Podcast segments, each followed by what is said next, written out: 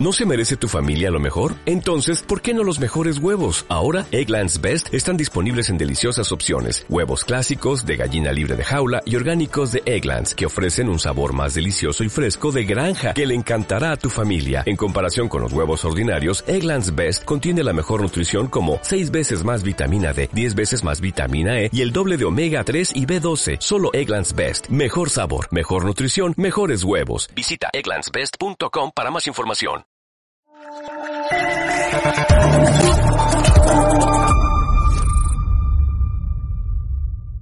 Muy buenas noches, espectadores de Estado de Alarma y de EDA TV, la televisión sin censura.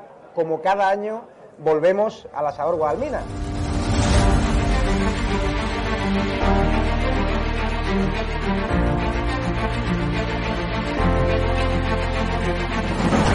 ¿Por qué te gusta lo que hacemos? Porque decís la verdad. Está muy bien me está muy contenta. Señora, ¿les ha gustado el programa? alcanzaron con un disparo en la cabeza a un compañero que era el jefe de la UEI y que como dice, no, es que ya han dejado de matar. Parece que Franco está matando todavía. Cuando vivía Franco, con la libertad de expresión, y ahora resulta que son ellos los que no nos dejan hablar a nosotros. Y hay que ir a por ellos. De defender causas que están silenciadas, los pequeños agricultores, los pequeños ganaderos, gente que nunca ha tenido un, un micrófono. Nosotros no nos hemos tomado nunca canapés en la sala VIP antes de entrar en, en un plato de televisión con monedero. Y yo simpatizo con estos pequeños grupos que reivindican algo, luego les puedo vender toda mi mercancía averiada. La historia del Partido Socialista Obrero Español es la historia del crimen y del latrocinio. o Sánchez o los que estamos aquí.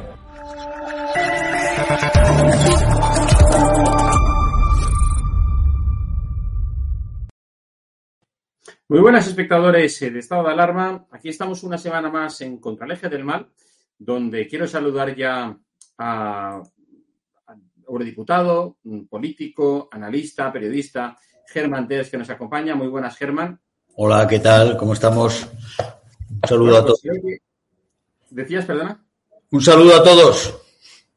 No, digo que, que hay muchas cosas de las que hablar, sobre todo de, lo- de las elecciones de la primera vuelta en Brasil, que, que creo que, bueno, pues eh, a mí me llamaba la atención precisamente una noticia eh, que llevaba, el- vamos, un periódico de estos que forman parte de- de- de- del rebaño eh, mediático de la izquierda, que decía la vanguardia, eh, después de los resultados, se refería a toda la gente que había hecho la campaña a favor de Bolsonaro, le llamaba el gabinete del odio. ¿vale? El gabinete del odio se había, salido con la suya. Sí. Germán, explícanos, tú que además conoces bien la realidad del No, la verdad es que ellos están muy fastidiados, ¿eh? porque les ha salido bastante mal. Han hecho unas, unos sondeos, se han creído sus propias mentiras, han hecho unos sondeos absolutamente tergiversados para ver si desanimaban, desmovilizaban al- a, los votantes de Bolsonaro y ha sido todo lo contrario. Y, y han- ellos creían que lo tenían ganado por esas encuestas que tenían, que iban a sacar una mayoría absoluta y con la primera vuelta les bastaría para llevar al foro de Sao Paulo ya directamente al poder también en Brasil otra vez y a cerrar, realmente quedarse con el continente entero, como después de la caída de, de Colombia en manos de Petro y de Chile en manos de Boric, pues ya tenemos eh, todo, digamos, que tenemos a Cuba y a Venezuela expandiendo, expandiendo su influencia por toda, por toda, eh, por todo el subcontinente. Pero no les ha salido así y, y no han llegado y se ha quedado Bolsonaro a pocos puntos de Lula y ahora ya tienen dudas. Ahora ya tienen problemas porque ahora puede que haya mucha gente, es un mes y se les va a hacer largo este mes y probablemente, haya mucha gente que empieza a tener dudas eh, de si realmente quiere, quiere que Brasil caiga en manos de un Lula absolutamente radicalizado, que no tiene nada que ver con el que sucedió a Cardoso, que todavía quería agradar en algunos, en algunos en círculos y todavía digamos que tuvo una, una actuación medianamente civilizada, por, a pesar del daño que después, por supuesto, que después de, hizo. Pero, pero esta vez Lula viene, viene con otros planes. Eh, sabemos que, que el Foro de Sao Paulo realmente está entrando en los países para cambiar las realidades, crear este tipo de asambleas constituyentes, para acabar con la democracia y, y cambiar un, hacer un cambio de régimen Además, una cosa muy parecida a la que gracias al Foro de Sao Paulo se está haciendo en España, ¿no? Es un cambio de régimen aquí sin, sin asamblea constituyente de momento, pero sí con un proceso constituyente como se le, se le escapó al ministro aquel de justicia que tenía, que tenía Sánchez al principio. En ese sentido, eh, tenemos eh, esa, ese, esa amenaza, esa amenaza para todos y, solo tenemos la esperanza de que, de que Bolsonaro todavía se haga, haya un arrebato de sensatez entre aquellos puntos de votantes que le faltan, se movilicen y realmente salven Brasil de correr la misma suerte que inevitablemente van a correr en los próximos años. Veremos, veremos cuántos y, si es irreversible o no, pero vamos, todos ellos juegan a que sea irreversible su llegada al poder y no haría otra cosa Lula.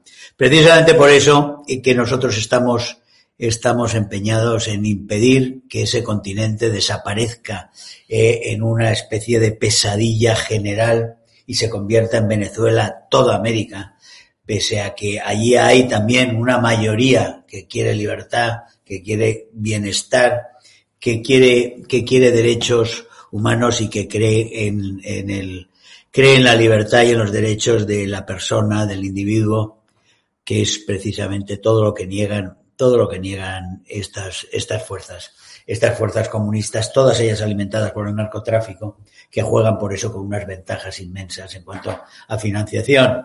Y la prueba está en que todos, en cuanto llegan al poder, lo primero que hacen es acabar con la erradicación de la coca, para producir más cocaína, aquellos que la producen, y otros para engancharse en lo que son los procesos, los procesos comerciales de estas, de estas rutas de la, de la droga. Podemos hablar de Ecuador, de Ecuador con sus alianzas con los carteles mexicanos que hizo, que hizo Correa, de Morales como gran embajador del narcotráfico en todo el, en todo el continente. Ellos son el Foro de Sao Paulo, eh, como lo es Petro como lo es Boric, como lo es la gente que está detrás de Boric, porque Boric es poca cosa, pero, pero toda la gente que le ha llevado al poder, aquellos que hicieron, que hicieron estallar, incendiar todas las estaciones en dos años antes, en el 2019, que en lo que fue la escalada, la escalada real que, que llevó al final a esa tragedia de, de, asamblea constituyente tremenda y que al final han frenado esa constitución, pero sabiendo que están en el poder, sabemos que lo volverán a intentar. Acuérdense de que los colombianos votaron heroicamente en contra de un acuerdo de paz eh, que trataba a los criminales como héroes y a los héroes como criminales y que al final los traidores, los débiles y los y realmente los que viven, los que viven de la revolución y los que viven de la, de la subversión dirigida desde Cuba y desde Venezuela han ganado, han ganado en, en Colombia, están, han paralizado la erradicación en Colombia y ahora los, los terroristas, aquellos que mataron, que mataban además unos por encargo, el M-19 de Petro mataba por encargo de Pablo Escobar, es, son cosas absolutamente terroríficas. Esos, esa es la gente que ha llegado también en el poder, en, entre otros, que han llegado en el poder en, en Bogotá, en Santiago, los montoneros que llevan tanto tiempo ya entrando en el poder en, en, en Buenos Aires, en Argentina, tenemos en Perú a los senderistas crecidos eh, y solo rivalizando con los cubanos que tienen allí, con los agentes cubanos que tienen allí también. Bolivia vemos que está Áñez, la, la presidenta que, que el presidente que hizo la transición, que llevó a unas elecciones democráticas después del, del, después del fraude de Morales, está en la cárcel y todos los narcos están, por supuesto, en la calle organizando los, los aviones y, y organizando sus, sus grandes negocios bajo el régimen de, bajo el régimen de Arce y Morales, por supuesto, enredando por todo el, por todo el continente. AMLO por el otro lado. Por eso, el día 10 y el día 11 nos reunimos en Madrid, eh, organizado por el, por el grupo de conservadores y reformistas europeos. Nos reunimos la iniciativa de acción política Eurolat del ECR, del Parlamento Europeo, que presido yo, eh, ha organizado esta segunda cumbre en Madrid. La primera cumbre fue en Bélgica, fue en Bruselas, todavía con la pandemia coleando. Eh, esta segunda cumbre será presencial. Tenemos, tenemos mucha gente llegando de América y de Europa, de toda Europa, llegan a, Madrid a esta, a esta reunión en la cual vamos a hablar de las formas de defender la democracia frente a los, sus enemigos, frente a sus enemigos que juegan con esa ventaja de que trabajan en simbiosis con el crimen organizado, con la violencia, con el narcotráfico y que por tanto eh, no podemos tratar y no debemos considerar como unos rivales políticos cualquiera. Estamos hablando de otras dimensiones eh, de lucha las que se están produciendo en este momento en Iberoamérica y en España, donde la influencia del Foro de Sao Paulo y de esas fuerzas eh, de esas fuerzas del narcocomunismo es absolutamente evidente y han sido las que han hecho posible la mayoría de Sánchez, nadie se engañe. Así es. Por cierto, ahora tenemos a Zapatero otra vez en otra vez en Caracas, eh, días después de que las Naciones Unidas eh, presentara un informe absolutamente demoledor contra Maduro acusándole de crímenes contra la humanidad, hablando de la barbarie de sus torturas, de desapariciones, de los asesinatos, hablando realmente de la monstruosidad que es el régimen venezolano.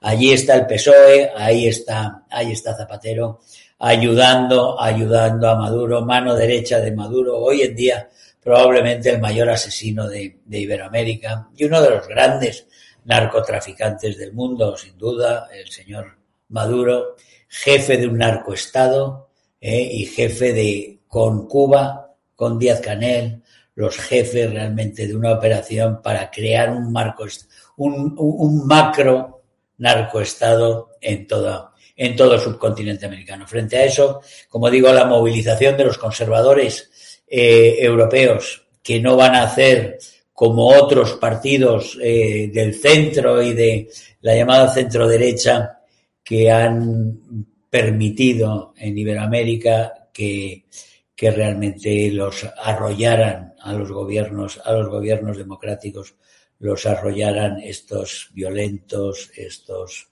eh, estos grupos, estos grupos totalitarios de la, de la izquierda iberoamericana.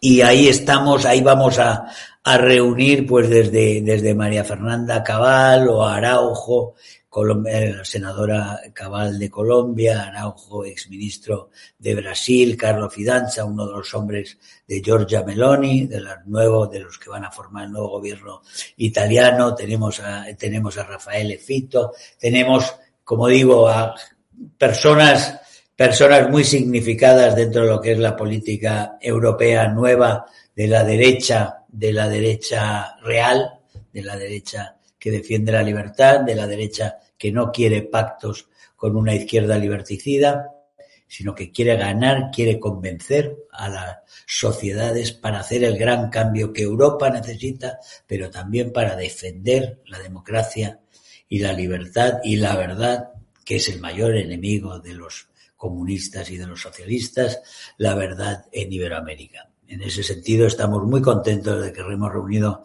un, un cartel espectacular para los dos días con, con muchas, con muchas mesas eh, de enorme interés. Ya todos se pueden conectar con la, se van a poder conectar con la, con la conferencia a través de YouTube.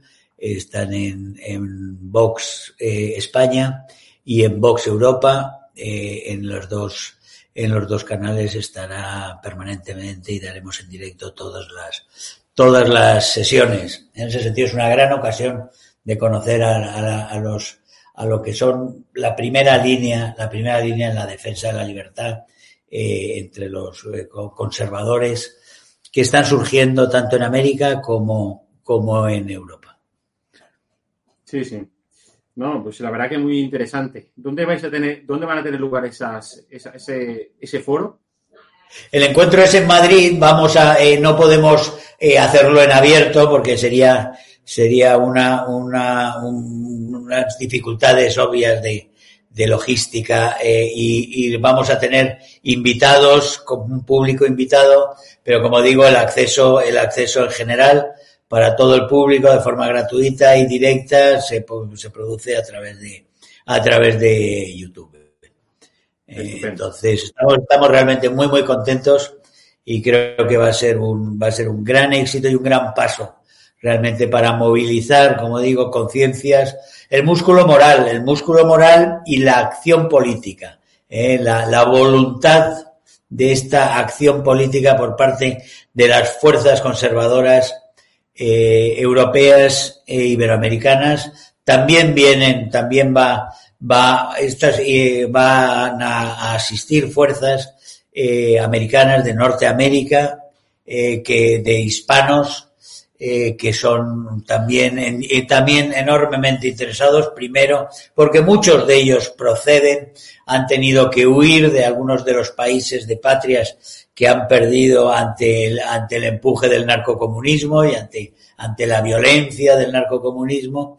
Y, y, después porque también están muy, muy interesados, porque tienen los propios Estados Unidos, tienen una infiltración eh, radical muy importante en la cual por supuesto que la financiación del narcotráfico juega también un gran papel. Black Lives Matter, todos estos grupos radicales, violentos, racistas que mueven, alimentan, alimentan una izquierda agresiva en Estados Unidos, son también beneficiarios de esa inmensa trama en la cual los políticos se han vuelto narcos y los narcos son políticos y hacen política y las alianzas entre los grandes cárteles y los militares venezolanos, eh, las FARC eh, y todos estos grupos, organizaciones estatales, gobiernos paraestatales, bandas, milicias, etcétera, etcétera, que están todos en estos entramados del Foro de Sao Paulo y el Grupo de Puebla y la Internacional Progresista. Por cierto, que son tres grupos que son los mismos, todos, pero que siguiendo los consejos de Willy Münzenberg, que era el gran propagandista alemán que tuvo Stalin, eh, les, les, siempre conviene tener muchas organizaciones, aunque las organizaciones estén los mismos y se apoyen los unos a los otros, que eso da un, un gran efecto de que, de que haya más de los que hay. En realidad son minorías en todos los países que por circunstancias muy concretas en cada uno de ellos han llegado, han llegado al poder o, o amenazan a la democracia con llegar, con llegar al poder. Y frente a esos, como digo, tenemos que movilizar a todas las sociedades eh, occidentales que quieren mantener eh, eh, una defensa de nuestra civilización y de la libertad individual y de la familia y de la vida y de y de tantos valores que son los que nos han legado nuestros mayores y que nosotros deseamos legar a nuestros hijos. Nosotros no queremos que nuestros hijos caigan en manos de gente como Irene Montero, nosotros no queremos que a nuestros hijos los eduque eh, eh Petro, ni los eduque eh, la señora Valencia, ni que los eduque ninguno, ninguno de, de los personajes que gobiernan con Boric ni por supuesto que entren eh, a tener las formas del señor Maduro, ni que sean de los que gozan apaleando a opositores como hacen los de Díaz Canel. En ese sentido, ni queremos totalitarios como Pablo Iglesias, ni queremos, ni queremos cínicos mentirosos como Pedro Sánchez. Luego queremos libertad para todos los padres, para las familias, para los individuos para las comunidades. Queremos libertad, democracia y prosperidad para todos. Y la queremos defender juntos, europeos y americanos. Muy bien, pues eh, Germán, yo creo que está claro. Habrá que seguir atentos a, a cómo se de, desarrolla pues esa segunda vuelta ¿verdad? de las elecciones brasileñas a finales de este Sí, lo, lo, veremos. Como digo, estará, aquí, estará en Madrid los días 10 y 11, estará Araujo también, que fue ministro de Asuntos Exteriores con, con Bolsonaro y nosotros deseando, por supuesto, a Bolsonaro todo lo mejor para derrotar al corrupto, al corrupto Lula, que todos estos que se alarman con, con, con unas, con unas corrupciones eh, aquí, en, aquí en España o en algún otro sitio, corrupciones, no la del PSOE, no me refiero a los 680 millones del señor Griñán al que quieren indultar, sino me refiero a, me refiero a otra serie de, de, de corrupciones de los trajes de Camps, por ejemplo, y sin embargo los robos de toda la gente de Lula y de Lula mismo, condenado en firme por tres instancias, eh, eso, eso les parece muy normal que él se presente a la candidatura con una serie de jueces cómplices del Supremo que le ayudaron a, a, crear esa candidatura porque no tenían a otra persona que presentar contra, contra Bolsonaro.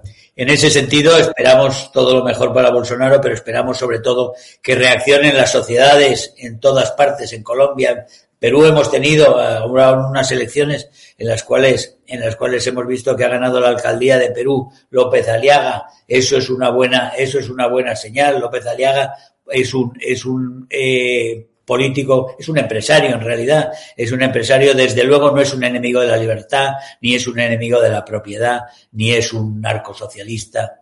Luego es un, una persona a la cual le damos la bienvenida en una alcaldía y en un país que está teniendo tantos disgustos.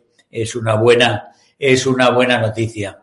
Eh, como digo, estaremos todos aquí en Madrid eh, eh, muy felices de poder empezar una labor que llevamos pendiente muchísimos años. Llevamos muchísimos años perdiendo terreno, pero porque no hemos dado, la batalla cultural no se ha perdido, sino que no se ha dado, no se ha dado. Hay que darla ahora y la tenemos que dar todos juntos, en los dos continentes. La alianza transatlántica es la alianza con el Atlántico Sur, ¿eh? también. Eh, no solo, pero también. Y tenemos con el Atlántico Sur, España tiene un deber fundamental. Nosotros no podemos pasar a la historia como los que hemos mantenido la dictadura de Cuba, que lo hemos hecho, ¿eh? con los demás socialdemócratas europeos, ¿eh? mantener a esa criminal dictadura, sino tenemos que pasar a la historia por haber reconciliado otra vez en libertad a todas, a todas las naciones en América con las de Europa. Pues queda claro, Germán. Oye, nos vemos Bien. la semana que viene. Un abrazo fuerte. Un placer como siempre, Jorge. Un saludo. Bueno, pues la opinión de Germán Terz en contra el eje del mal. La semana que viene vendremos con más análisis de lo que pasa en Europa, de lo que pasa en Iberoamérica y precisamente de cómo se desarrollan esas jornadas a las que Germán nos estaba haciendo referencia. Sigue ahora la programación en estado de, alarma. Mientras eso ocurre, pues deseo que seáis muy felices a pesar del gobierno. Hasta luego.